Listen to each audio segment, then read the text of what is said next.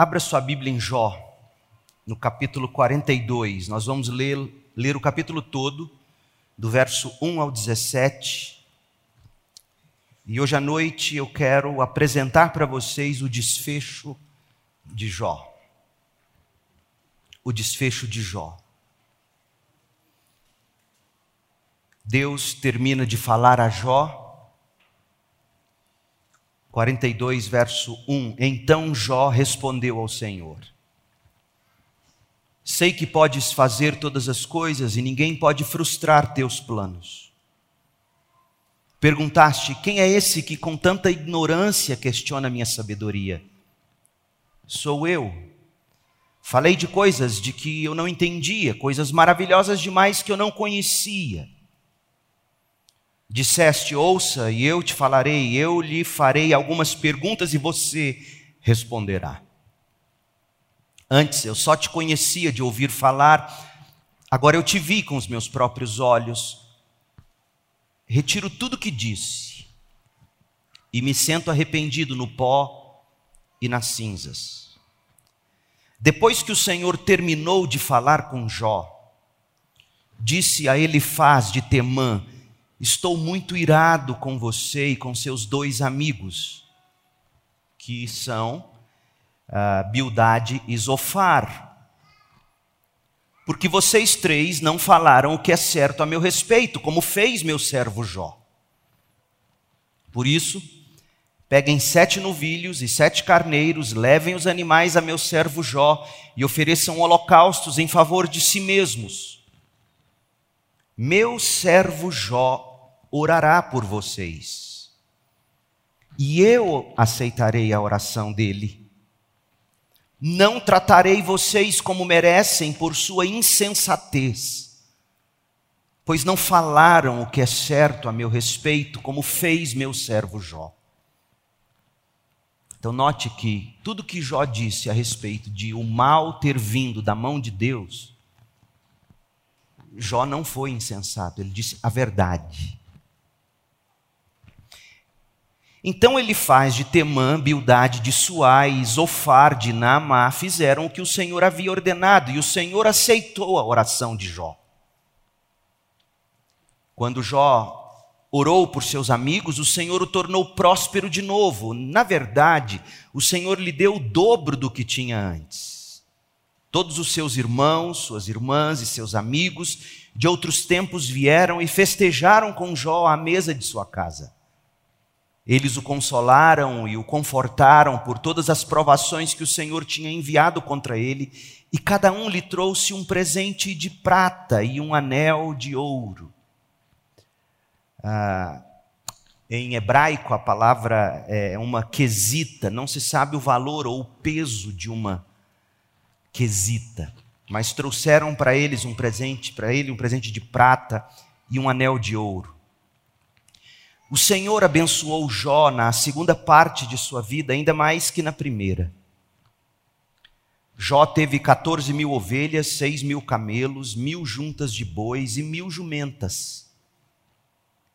Deus também deu a Jó sete filhos e três filhas. Jó chamou a primeira filha de Gemima, a segunda de Késia e a terceira de Querem Apuque. Em toda a terra não havia mulheres tão lindas como as filhas de Jó. E seu pai lhes deu herança junto com os irmãos delas. Depois disso, Jó viveu 140 anos e viu quatro gerações de filhos e netos.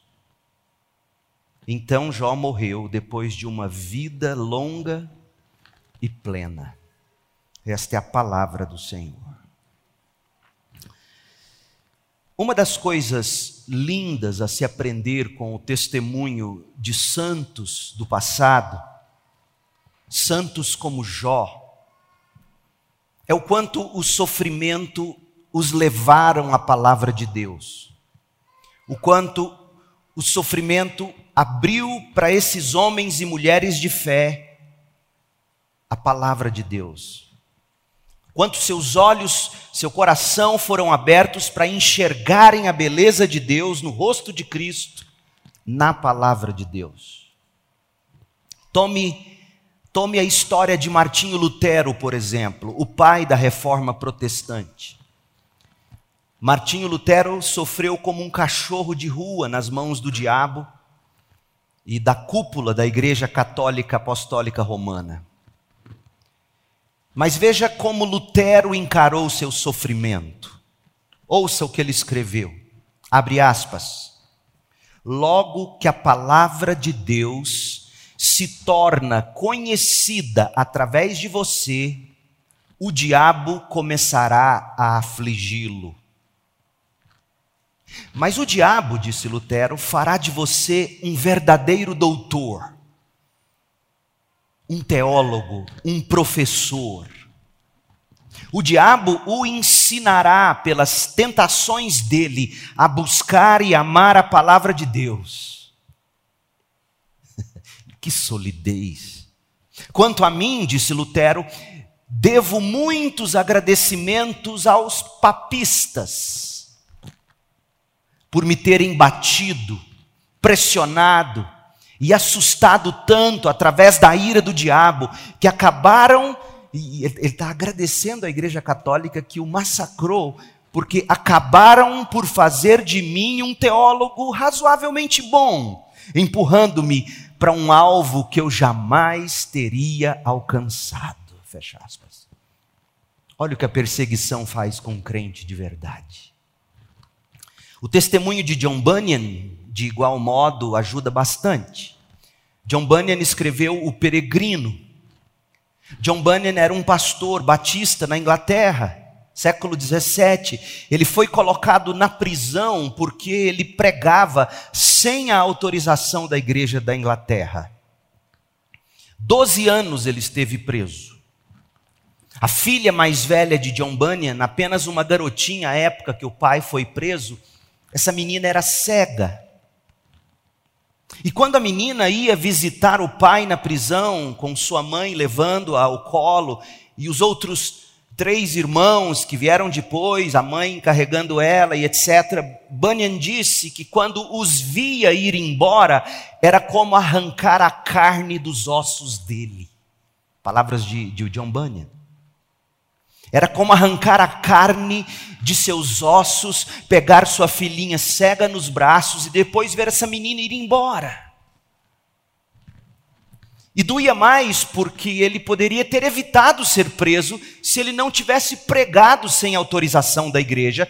E, e, pior, ele poderia ser solto quando quisesse se ele tão somente jurasse que ele não mais pregaria sem autorização da igreja. Mas ele não fez isso. E ele ficou preso por 12 anos. Entretanto, em meio ao sofrimento na prisão, Bunyan, John Bunyan fez a mesma descoberta que Jó, a mesma descoberta que Lutero, a mesma descoberta que muitos outros também o fazem. E eis o que ele escreveu, abre aspas, John Bunyan. Eu nunca tinha experimentado em toda a minha vida tal abertura na palavra de Deus como a que agora eu tinha na prisão, no sofrimento. Por isso eu digo, vá para a Bíblia na hora do sofrimento. É a melhor hora para você ler a Bíblia. Ele continua: aquelas passagens das Escrituras nas quais anteriormente eu não via nada agora brilhavam sobre mim neste lugar e nesta situação. Jesus Cristo, igualmente, nunca tinha sido tão real e evidente como agora, na hora do sofrimento. Aqui eu tenho Jesus de fato, eu o tenho de fato visto e sentido. Aqui neste lugar eu tenho tido doces visões do perdão dos meus pecados e de estar com Jesus em outro mundo. Eu tenho visto aqui o que estou certo, jamais serei capaz de expressar enquanto neste mundo viver. Eu nunca havia compreendido o que significa Deus ficar ao meu lado em todo o tempo, a cada oferta de Satanás para me afligir. Como tenho descoberto que Deus faz me faz vê-lo desde que eu cheguei aqui. Fecha aspas. Gente, Pouquíssimas pessoas reconhecem que o sofrimento tem esse poder gracioso. Pouquíssimas pessoas no mundo louvaram ou louvariam a Deus por uma prisão. Recorreriam aos magistrados de confiança, aos advogados mais caros do país e esbravejariam na televisão de que estavam sendo injustiçados, perseguição religiosa, liberdade de expressão tolhida. É, essa, essa, essa, é a ladainha dos crentes desta época. Pouquíssimas pessoas no mundo louvaram a Deus, ou louvarão a Deus, ou louvariam a Deus pela prisão, além de John Bunyan. Outro que fez, outro que louvou a Deus pela cadeia foi o autor prêmio Nobel, Alexander Solzhenitsyn. Já ouviu falar dele? Alexander Solzhenitsyn, que escreveu, está em português, é um dos livros que eu quero ler em breve, Arquipélago Gulag. Provavelmente esse livro foi a mais forte e certamente a mais influente obra sobre como funcionavam os gulags. O que eram os gulags?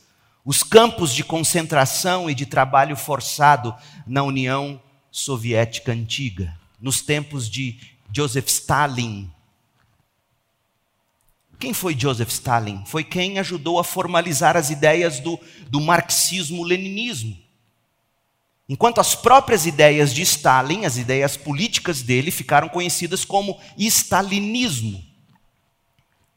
Pois bem, esse, esse irmão, esse sujeito, Alexander Solzhenitsyn, Após ser libertado da prisão no campo de concentração russo, ele escreveu o seguinte nesse livro Arquipélago Gulag. Abre aspas. Dos meus anos de prisão, com as costas curvadas que quase se quebraram debaixo do fardo da cadeia, foi-me permitido levar esta experiência essencial que ele levou consigo da prisão. Como um ser humano se torna mal e como ele se torna bom. E aí ele conta como ele era mal antes da prisão. Na intoxicação dos sucessos juvenis, eu sentia que eu era infalível, portanto eu era cruel. No excesso de poder, fui um assassino e opressor. Nos, nos, meus momentos mais malignos, eu estava convencido de que estava fazendo bem, muito bem suprido de argumentos sistemáticos. Foi somente quando estava lá, jogado na palha apodrecida da prisão, que senti dentro de mim os primeiros movimentos do bem, gradualmente me foi mostrado. Ouça, gente, ouça o que esse homem experimentou debaixo da garra mais pontiaguda do marxismo, do leninismo. Ouça, gradualmente, me foi mostrado que a linha que separa o bem do mal não passa por estados, por potências, por nações, não passa por classes, nem mesmo entre partidos políticos. A linha que separa o bem do mal passa através de cada coração humano. É mudando um coração após o outro que você muda uma nação. Não é com partidarismo. Faça discípulos e você será o maior revolucionário dessa pátria. E por isso, e por isso que, retornando aos anos de meu aprisionamento, digo algumas vezes, para surpresa dos que estão ao meu redor: Bendita sejas, ó prisão eu servi ali o tempo suficiente. Eu nutri minha alma ali e digo sem hesitação: Bendita sejas, prisão, por ter sido parte de minha vida. Fecha aspas. Você diria isso do seu câncer? Você diria isso da sua enfermidade? do seu sofrimento. Bendito seja, ó perseguição religiosa, bendito seja, ó prisão, bendito seja, ó PT no poder, bendito seja, ó Bolsonaro no poder, seja qual for seu maior pesadelo, bendito seja por ter sido parte da minha vida, porque me ensinou que o problema é o meu coração e me levou à cruz e eu encontrei salvação. Falta-nos tempo, gente, para a gente falar de outros santos, como Jó, como Lutero, como Bunyan, como Solzhenitsyn. A gente poderia falar de William Cowper, que sofreu, tentou suicídio meia dúzia de vezes antes de encontrar Cristo, e mesmo depois de convertido, a depressão quase o destruiu, e foi quem escreveu alguns dos mais belíssimos hinos da história. Falta tempo para a gente falar de Charles Spurgeon, que amargava uma depressão crônica. Depressão crônica.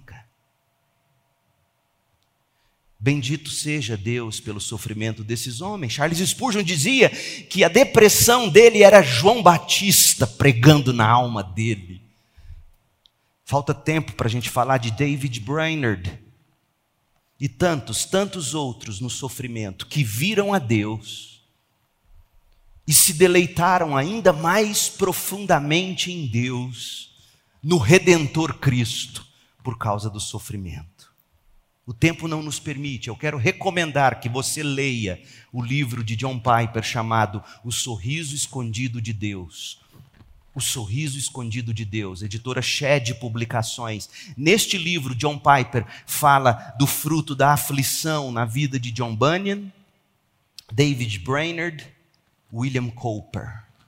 Você precisa ler esse livro, O Sorriso Escondido de Deus.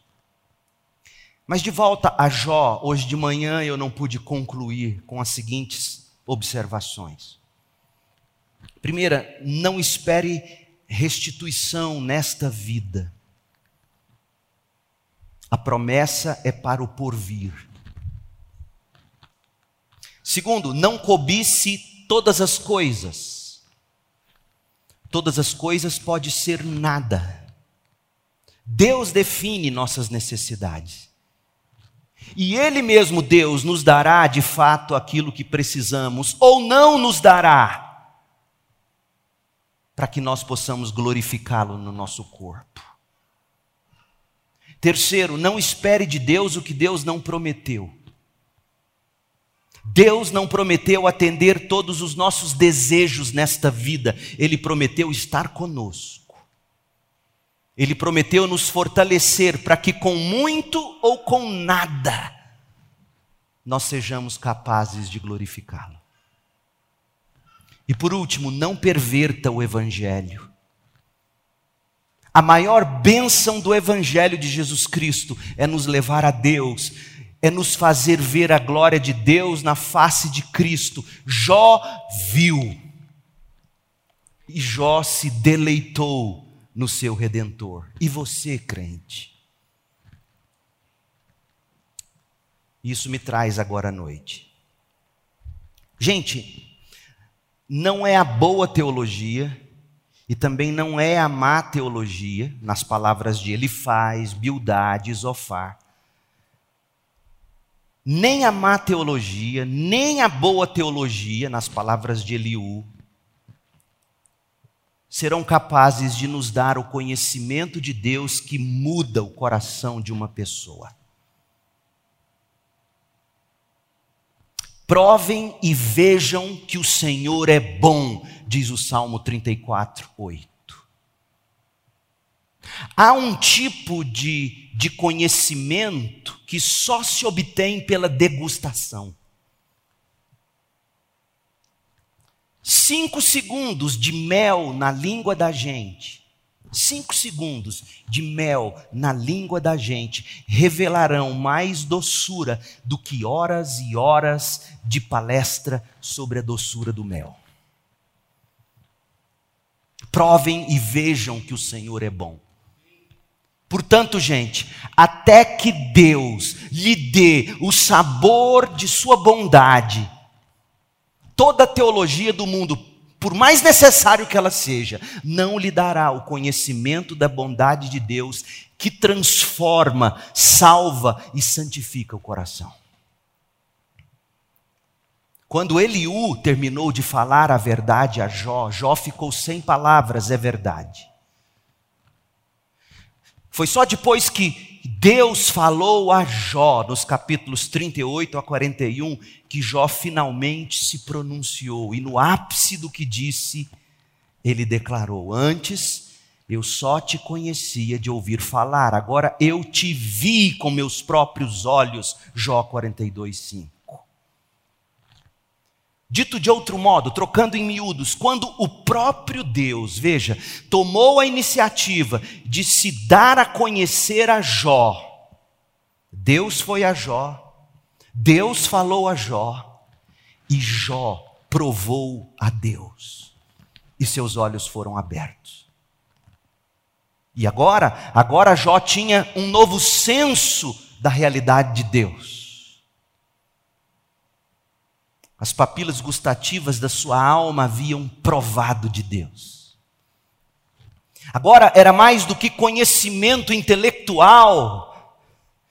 Eu louvo a Deus pelo despertar desta nova geração em busca de teologia reformada, teologia sólida e profunda. Mas você, jovem, precisa mais do que conhecimento intelectual, especulativo ou teológico você precisa do conhecimento do coração, experiencial, como diziam os puritanos. Jó provou a Deus. E agora Jó vê Deus. E sabe qual foi o resultado? O resultado foi um novo homem, um Jó quebrantado, um Jó transformado. Mas tem mais. Em Jó 42, de 1 a 6, a gente viu isso domingo passado à noite. Jó se curvou em reverente submissão e ele confessou três ou quatro grandes verdades. Nós vimos Jó 42, 2. Jó confessou a verdade de que Deus é absolutamente soberano. Sei que podes fazer todas as coisas e ninguém pode frustrar teus planos. Em Jó 42, 3, Jó confessou a verdade de que a sabedoria de Deus fazia a própria sabedoria de Jó parecer ignorância. Jó 42, 3. Perguntaste: quem é esse que com tanta ignorância questiona a minha sabedoria? Sou eu, falei de coisas de que eu não entendia, coisas maravilhosas demais que eu não conhecia. No versículo 5, Jó confessou o resultado da maior de todas as obras na vida dele, fruto daquele momento de sofrimento. Jó 42, 5. Antes eu te conhecia de ouvir falar, agora eu te vi com os meus próprios olhos. E no versículo 6, Jó 42, 6, Jó confessou a verdade de que ele era culpado de pecado desprezível, quando ele, Jó, questionou os caminhos de Deus. E aí ele disse, Jó 42, 6: Retiro tudo que disse, me sento arrependido no pó e nas cinzas. Jó havia provado de Deus e confessou suas descobertas. Gente, Jó era um homem quebrantado agora, um homem transformado. E isso é o que acontece quando uma pessoa realmente prova Deus, vê Deus.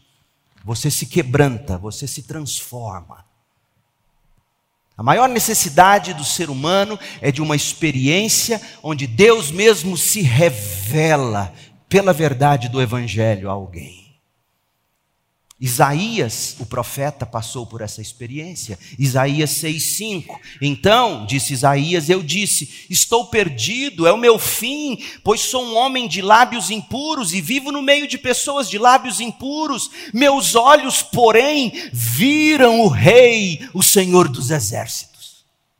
Ao ver o Senhor dos Exércitos, Jó se indigna consigo mesmo. Eu fico vendo gente dizendo que viu Deus toda hora, desceu no inferno várias vezes e continua a mesma desgraça a vida dessa gente. Não viu Deus. Quem vê Deus como Isaías viu, diz: Eu estou perdido, é o meu fim.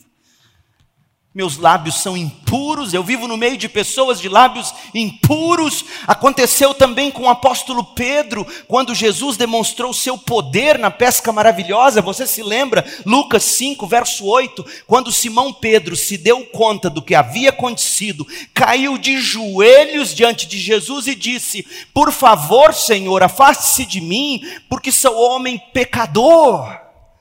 É isso que acontece quando se vê Deus, se quebranta, se arrepende, se transforma. Aconteceu ainda com um oficial romano. Quando Jesus decidiu seguir caminho para entrar na casa daquele oficial, Lucas 7, de 6 a 7, Senhor, não se incomode em vir à minha casa, pois não sou digno de tamanha honra, não sou digno sequer de ir ao seu encontro. Esta é a história. Este é o fim de quem prova a Deus, de quem vê a Deus. A pessoa se quebranta e ela é absolutamente transformada. O que você mais precisa pedir a Deus pela sua vida, do seu marido, ou da esposa, ou dos filhos, ou dos pais, aquele ou aquela que você ama e gostaria de ver transformado, a coisa que você mais precisa pedir é: Deus, revele-se em glória pelas palavras do Evangelho, para que ele ou ela se quebrante e seja transformado. Antes de Jó ver a Deus dessa forma, Jó se considerava um tanto elevado. E não hesitava, Jó não hesitava em afirmar e reafirmar sua justiça própria. Mas agora Jó via com mais clareza. E o que ele via a respeito de si mesmo, a luz da glória de Deus diante dos seus olhos, leva-o ao arrependimento, ao quebrantamento, à transformação. Meu povo, se não nos sentirmos tristes por causa do nosso pecado, e profundamente indignos da bondade de Deus, então nós precisamos orar fervorosamente para que Deus nos revele a si mesmo temos que nos sentir absolutamente pecadores e indignos da graça de Deus. A gente precisa orar fervorosamente para que Deus nos mostre a si mesmo, que o Senhor Deus deixe de ser uma mera doutrina para você.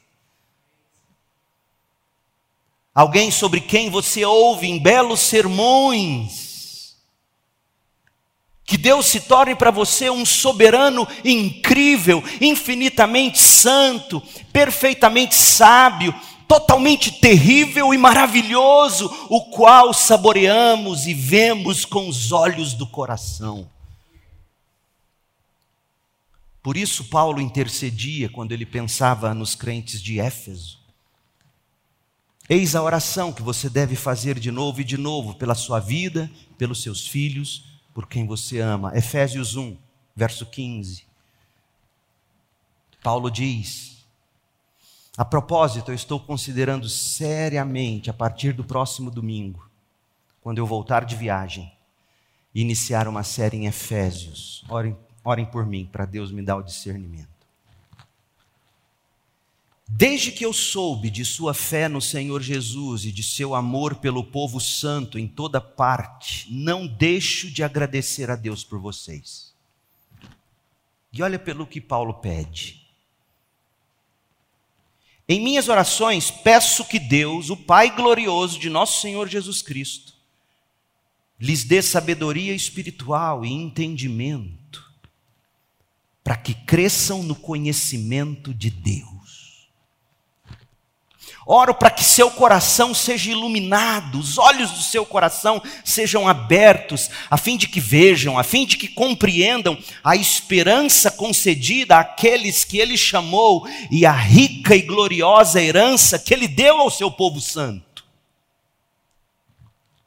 Também oro para que entendam a grandeza insuperável do poder de Deus para conosco os que cremos é o mesmo poder grandioso que ressuscitou Cristo dos mortos e o fez sentar-se no lugar de honra à direita de Deus nos domínios celestiais. Eis pelo que orar. Deus, faça-me vê-lo. Deus, faça-me vê-lo. Deus, faça-me vê-lo. Esse senso que se adquire por se provar a Deus e ver a Deus, é o que de fato, a exemplo de Jó, nos quebranta e nos transforma. Era nesse sentido que Paulo orava. Jonathan Edwards, você já deve ter ouvido falar dele, morreu com 55 anos. O maior teólogo que os Estados Unidos jamais produziu, sem dúvida. Ele lutou com Deus quando ele era jovem, lá na Nova Inglaterra, o estado da Nova Inglaterra, nos Estados Unidos, há cerca de 300 anos. E ele escreveu estas palavras que eu vou ler para vocês num texto dele em inglês chamado Narrativa Pessoal. Olha o que ele disse. Desde a minha infância, minha mente tinha estado cheia de objeções contra a doutrina da soberania de Deus. Talvez seja o seu caso. Desde a infância, minha mente tinha estado cheia de objeções contra a doutrina da soberania de Deus. Mas lembro-me muito bem da época em que eu já parecia ter sido convencido e estar totalmente satisfeito quanto a essa soberania divina houve, ouça, houve uma alteração maravilhosa em minha mente a respeito da doutrina da soberania de Deus, daquele dia até hoje. De tal modo que dificilmente encontrei desde então o surgimento de alguma objeção contra a doutrina no sentido mais absoluto. E como isso aconteceu? Como ele deixou de combater a soberania absoluta de Deus, vendo Deus. E como ele viu Deus? Ele vai te dizer. A primeira vez que me recordo de ter experimentado esse tipo de prazer interior e doce em Deus e nas coisas divinas, e que experimento desde então, foi ao ler estas palavras bíblicas. É assim que se vê Deus, lendo a Bíblia. Lendo a Bíblia, tentando entendê-la. Jonathan Edwards leu 1 Timóteo 1,17, que diz: honra e glória a Deus para todo sempre. Deus é o Rei eterno, invisível e imortal. Ele é o único Deus. Amém. Ao ler essas palavras, disse Edwards, veio a minha alma e foi como se difundido pela alma uma sensação da glória do ser divino, um novo sentido, bem diferente de qualquer coisa que já experimentara anteriormente. E desde então, você precisa ver Deus, jovem, ver nas Escrituras, ler as Escrituras. Você precisa ver Deus, velho, adulto, homem, mulher. Você precisa ir para a Bíblia e dizer: Deus, revela-se a mim. Edwards recebeu um novo sentido. O salmista diria assim: Edwards recebeu um novo sabor. Edwards provou e viu da gloriosa soberania de Deus. E tal sabor na alma de Edwards superou a todas as suas objeções e o humilhou até o pó, o que nós mais precisamos para crer nas doutrinas essenciais das Escrituras não é de argumentação teológica, é de Deus se revelando a nós. E aí, prosseguindo, Jonathan Edwards falou do seu senso de pecado. Tendo provado de Deus, lendo 1 Timóteo 1,17, Edwards disse: eu, eu, eu caí em mim mesmo, eu vi quem eu sou. E as palavras de Edwards, elas são quase ininteligíveis nos dias de hoje evangélico. Palavras absolutamente sem sentido na nossa cultura da autoexaltação, da autoestima. Edwards disse assim, abre aspas. Ao provar de Deus, tive uma percepção muito maior de minha própria perversidade e da maldade do meu coração, de um modo que jamais tive antes de minha conversão. Minha perversão, como eu sou em mim mesmo, havia engolido todo o meu pensamento e imaginação como uma inundação infinita ou uma montanha sobre minha cabeça. Não sei como expressar melhor o que meus pecados me pareceram ser do que dizer um amontoado infinito sobre infinito e multiplicando infinito por infinito. Meus pecados. Quando Deus nos dá um gostinho da Sua própria majestade e da nossa maldade, quando Deus nos dá a provar de Sua pureza e de nossa perversão, pode ter certeza, a sua vida cristã se torna bem diferente dessa piedade desgraçada de hoje. Edward descreveu isso lindamente. Olha o que ele disse na sequência. Os desejos dos santos, embora fervorosos, são desejos humildes. É esse tipo de desejo que você vê nas orações da igreja evangélica brasileira contemporânea? Desejos humildes? Não é isso. Eu falava com o Marcos sobre toda aquela desgraça que foi a profecia aqui em Goiânia. E o Marcos disse algo que é absolutamente verdadeiro: essa fome de poder. Os desejos dos santos, embora fervorosos, são desejos humildes. Sua esperança é uma esperança humilde. E sua alegria, mesmo quando é inexprimível, é cheia de glória, é uma alegria humilde, de coração quebrantado, deixando o cristão mais pobre em espírito, mais como uma criança, e mais disposto a uma humildade universal de comportamento. Pergunte a Jó se não é assim. Pergunte a Jonathan Edwards se não foi assim. É isso que Deus busca em todos os seus tratos com seus filhos. Uma alegria de coração humilde, quebrantado, que confia em Deus como uma criança e que aprende a retribuir o mal com o bem. O sofrimento de Jó já havia servido ao propósito de revelar que Deus é mais valioso para Jó do que bens, filhos, saúde e prestígio. Nós vimos isso. O sofrimento de Jó também já havia refinado a justiça própria de Jó. Portanto, para demonstrar que Jó chegou ao ponto desejado, Deus irá reverter a sorte de Jó.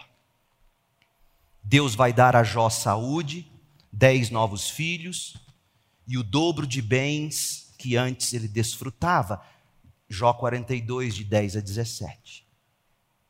Mas antes de restituir Jó, Deus tem mais duas obras para completar por meio dessa experiência do sofrimento. Uma obra será na vida de Elifaz, Bildade e Zofar, e a outra obra será na vida do próprio Jó. E sabe o que Deus vai fazer? Deus vai quebrantar os quatro. E prepare-se, Ele pode fazer o mesmo com você. Primeiro, a humilhação dos três amigos de Jó. Veja o que Deus faz com esses homens.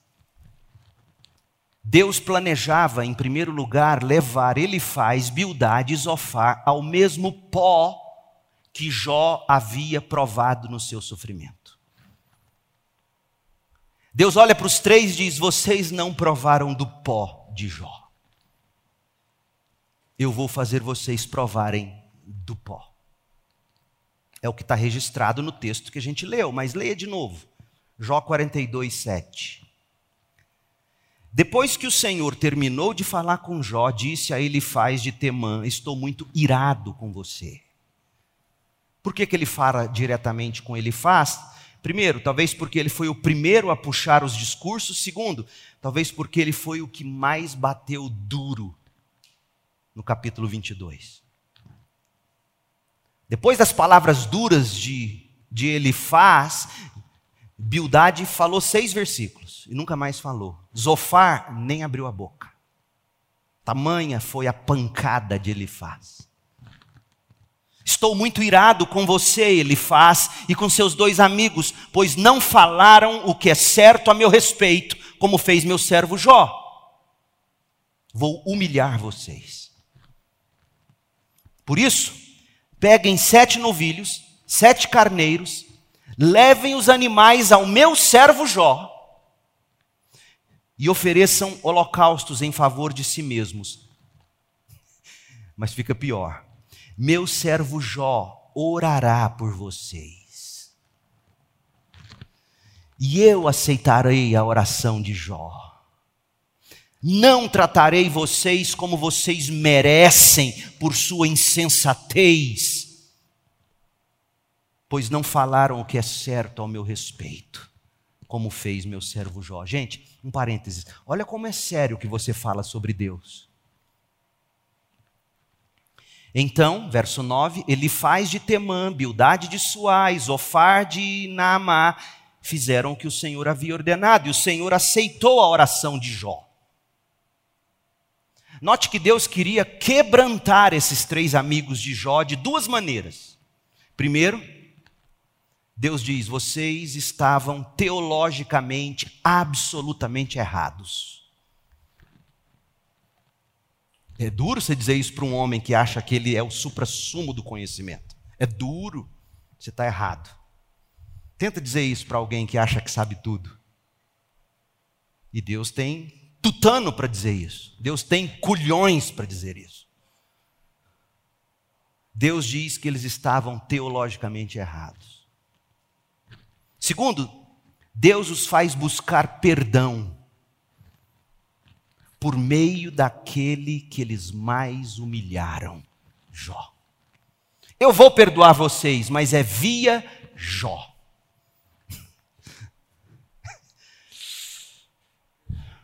No versículo 7, Deus diz assim: Eu estou muito irado com você, ele faz, e com seus dois amigos.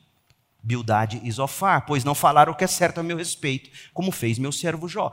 É verdade que Deus havia acusado Jó de questionar, de, de ser um questionador ignorante. Por exemplo, Jó 38, 2, Jó 42, 3. Deus acusou Jó de ser alguém que obscurecia a sabedoria de Deus com palavras sem fundamentação. Portanto, Deus não estava dizendo que tudo o que Jó disse estava correto. O que Deus estava de fato destacando era que, se tratando do debate direto entre Jó e os outros três, ele faz, Bildade, Zofar, Jó estava com a razão. Ele faz, Bildade e Zofar disseram que os ímpios sofrem e que os justos prosperam. Jó havia dito que uma visão realista do mundo não comprova essa premissa. Os ímpios frequentemente prosperam mais do que os justos, e os justos frequentemente sofrem mais do que os ímpios. Jó estava com a razão. Não só isso. Os três amigos de Jó viram a justiça já triunfando nessa vida, como os profetas de plantão dizem que a justiça será restabelecida no país sob o governo Bolsonaro. É um ele faz um homem desse. É um Zofar. É um Bildade. É um tolo desprezível um homem desse. A justiça de Deus não será restabelecida plenamente nesta vida, mas no reino por vir. E Jó acabou revelando a verdade. Quando Jó disse que muito do que está errado no mundo só será corrigido após a morte. Jó 19, de 25 a 27. Jó estava com a razão. Então Deus humilhou. Deus quebrantou, ele faz Bildade e Zofar. Ao afirmar aos três que aquele mesmo homem que eles condenaram era, na verdade, o melhor teólogo entre os quatro. O melhor dos piores. Jó tem mais razão do que vocês, é a primeira pancada de Deus. Mas a humilhação desses três não estava completa. Ele faz, Bildade e Zofar não poderiam simplesmente agora ir cada um para o seu quarto, fechar a porta e orar ao Pai em secreto, pedindo perdão e pronto, e Deus os perdoaria em secreto. Não, os três deveriam ir a Jó com seus animais para o sacrifício. Gente, isso aqui é humilhante. É como uma criança, o pai com a vara, o cinto, vai lá buscar o que você jogou no chão e o menino vai assim, e o pai atrás. É Deus com a cinta na mão. Vai lá. Vai lá em Jó. Pegue os seus animais para o sacrifício e peça a Jó que ore por vocês. Pensa bem, meu povo. Deus ter dito algo desse modo foi profundamente humilhante. Em outras palavras, Deus estava dizendo: aquele mesmo sujeito que vocês acusaram de estar longe de Deus, deve ser agora o sacerdote que fará a ponte entre vocês e Deus. Isso te lembra quem? Jesus Cristo. Quantos, talvez você que me ouça, já deve ter blasfemado do Filho de Deus. E Deus diz a você: Eu te aceito, mas via meu filho. Vá ao meu filho que você tanto desprezou, que você tanto humilhou, que você tanto deixou de lado. Eu farei as pazes com você via Jesus Cristo. Eu farei as pazes com você, ele faz Bildade Zofar, via Jó. O que, que Deus estava fazendo? Deus estava cuidando para que a única maneira de ele faz Bildade e Zofar experimentarem a reconciliação com Deus fosse experimentando a reconciliação com Jó. Eles deveriam ser humilhados diante de Jó, não simplesmente diante de Deus. Mas a coisa corta nos dois sentidos. Deus humilhou os três, porque eles foram, eles ofereceram sacrifício. Jó o fez, melhor dizendo, e Jó orou por eles. E Deus ouviu a oração de Jó, e os três foram perdoados. E no final você pode provar de uma mesa de restauração. Aqueles amigos de longa data que ficaram brigados por orgulho teológico estavam reconciliados pelo sacrifício. Isso é lindo, é a ceia do Senhor. Mas a segunda coisa, a prova do arrependimento de Jó. É a segunda obra que Deus está fazendo antes de restaurar a sorte de Jó. Deus quer comprovar o arrependimento de Jó. Veja, quando ele faz Bildade e Zofar vão a Jó em busca da intercessão de Jó junto a Deus, não é apenas a humildade desses três amigos que está em teste. Jó também está sendo testado, preste atenção. Jó está sendo solicitado a amar seus inimigos e a orar por aqueles que o perseguiram tanto. Jó está sendo convidado a abençoar aqueles que o amaldiçoaram.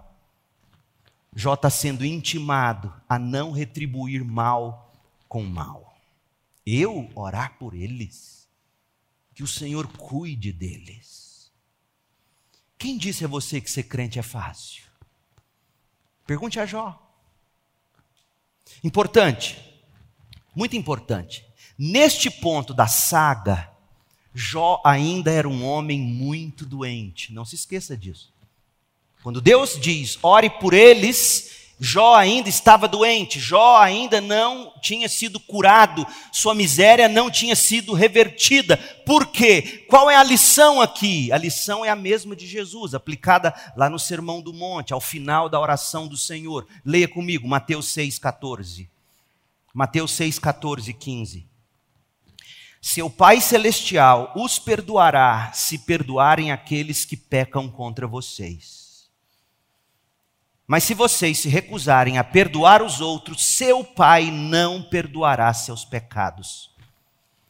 Presta bem atenção agora, faz um exercício. Respira fundo e ouça. O perdão é obtido por arrependimento e fé. Ponto final. Vou repetir. É o arrependimento e a fé que recebem o perdão de Deus. Arrependimento e fé são as duas mãos que se postam diante de Deus para receber o perdão. Arrependimento e fé.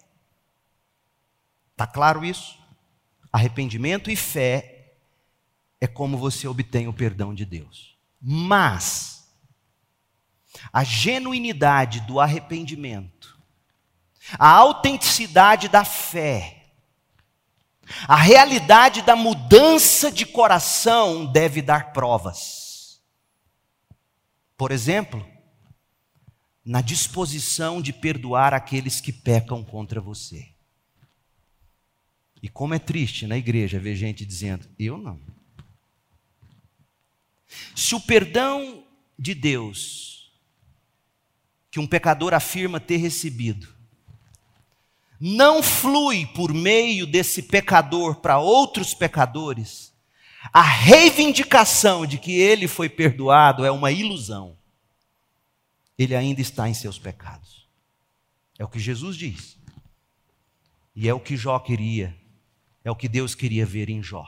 Sim, seu arrependimento e a sua fé é o que fazem você receber o perdão, mas a genuinidade do seu arrependimento, a autenticidade da sua fé, a realidade de que você mudou de vida, tem que dar provas. Por exemplo, na sua disposição de perdoar quem te persegue. Estás disposto, Jó? Hum. Portanto, Deus estava colocando Jó num último teste.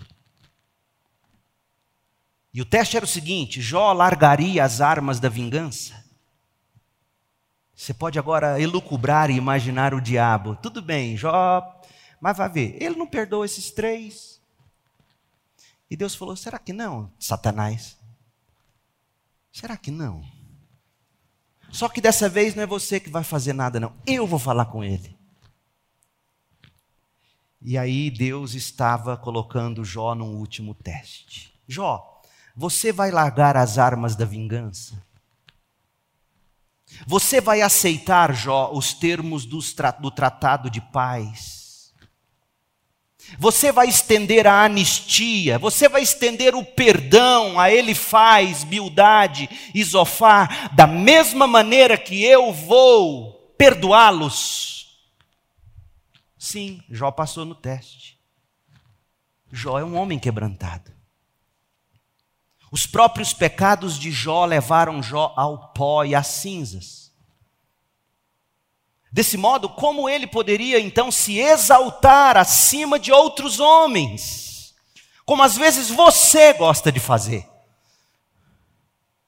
Como Jó poderia não dar o perdão que lhe foi dado gratuitamente? Como Jó não perdoaria aqueles que Deus mesmo estava disposto a perdoar?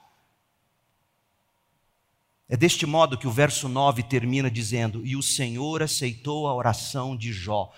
O Senhor perdoou, ele faz Bildade e Zofar. E Jó também. E na sequência, Deus restituiu saúde, prosperidade, filhos e honra a Jó. Jó 42, de 10 a 17. Hoje cedo nós estudamos essa passagem à luz do panorama maior da teologia bíblica. Nem todos terão um fim ao modo de Jó. Mas todos nós, em Cristo, herdaremos a terra e seremos honrados no glorioso reino de nosso Senhor e Salvador, o Cristo. Eu quero concluir agora fazendo um convite. Eu quero chamar você à mesa do Senhor. Eu quero concluir essa série no livro de Jó, e, Jó não, e Deus não poderia ser mais cheio de providência do que conduzir de um modo que a gente termine o livro de Jó num dia de ceia. E você vai entender por quê. Se você for esperto, você já pegou. Eu quero concluir a nossa série no livro de Jó lhe fazendo um convite. Venha tomar assento à mesa do Senhor, sente-se com Cristo, com Jó, com ele faz Bildade e Zofar também à mesa. Essa é a tônica do final do livro de Jó. Houve perdão, houve restituição, houve restauração. Não apenas restauração da saúde, não apenas restauração monetária, houve restauração de relacionamentos. Aqueles amigos de longas datas estavam brigados por picuinhas teológicas. E Deus os assentou à mesma mesa. O livro de Jó termina com o sedimento do orgulho arrancado da vida de Jó pela peneira do sofrimento. A má teologia de Elifaz, Bildade Zofar foi corrigida pelas falas de Eliú e do próprio Deus. A tolice de Jó e dos três amigos foi humilhada, a irmandade dos servos de Deus foi restaurada, foi purificada, e a honra e a glória do nome de Deus foram vindicadas sobre todas as acusações de Satanás. O livro de Jó termina lindamente.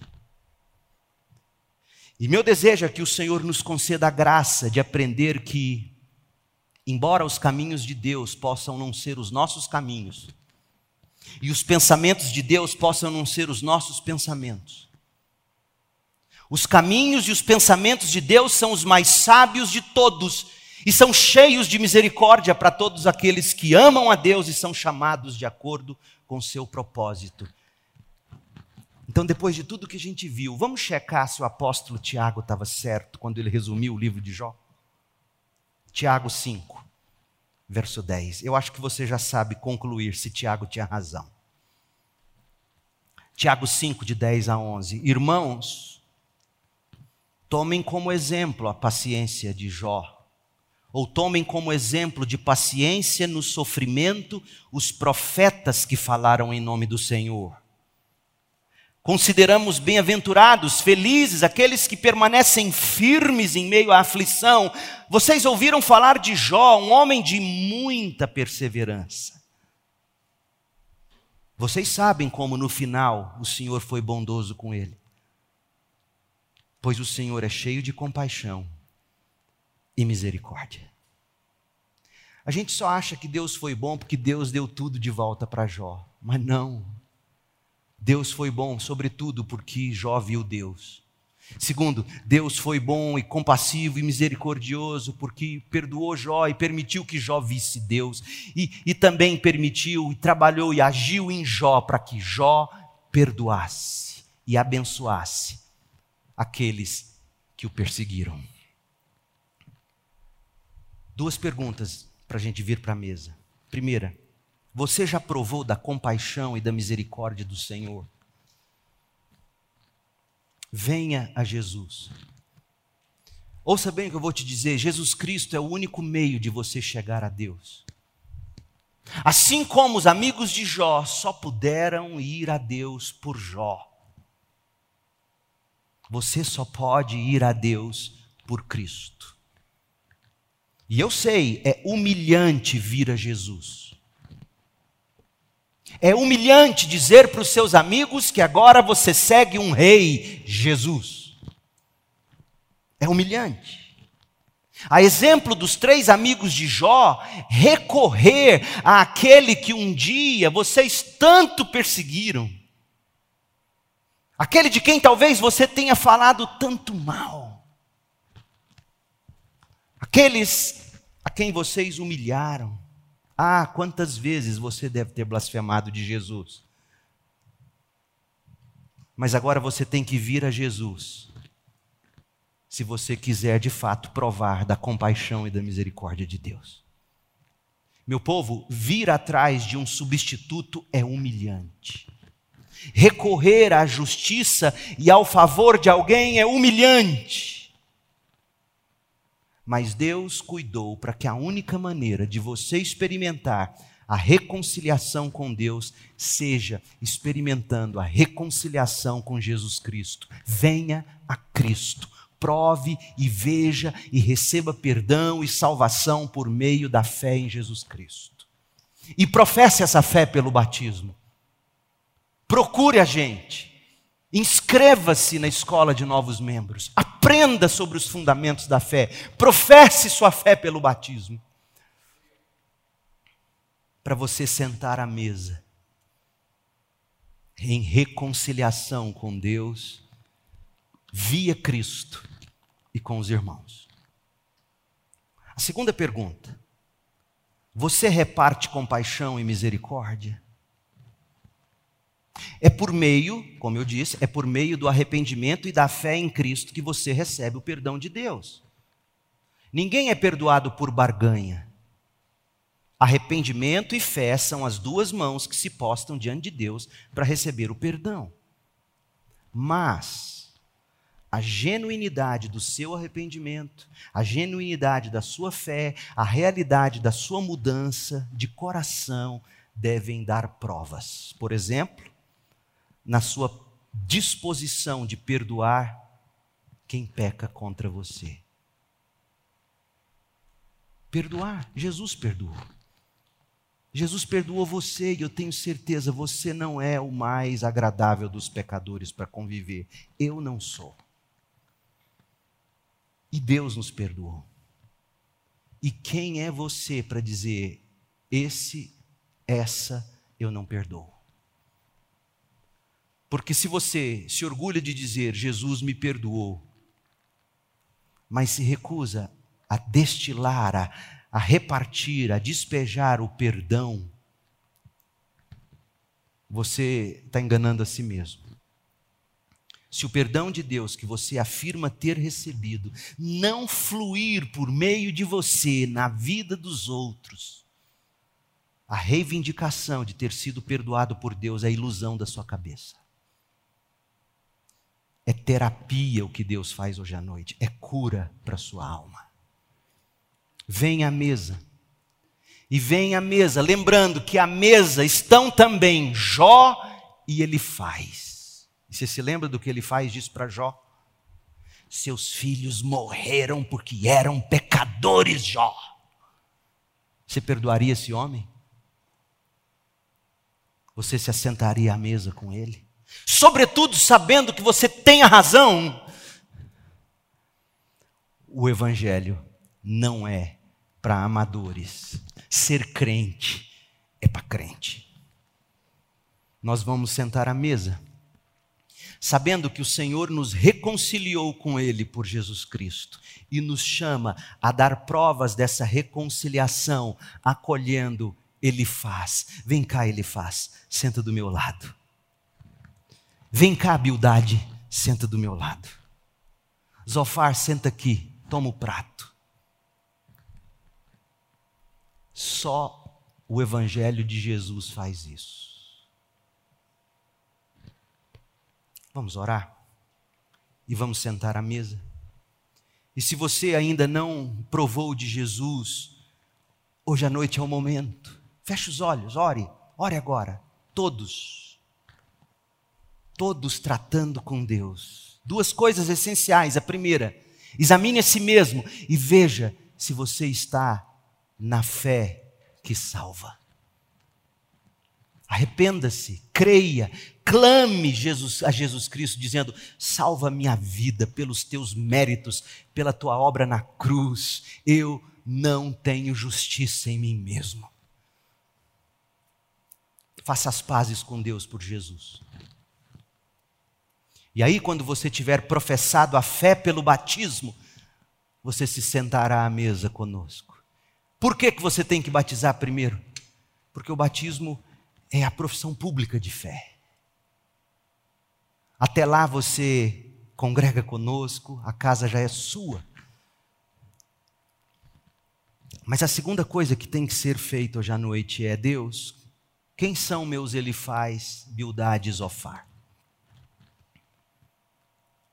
Quem são aqueles que eu devo perdoar?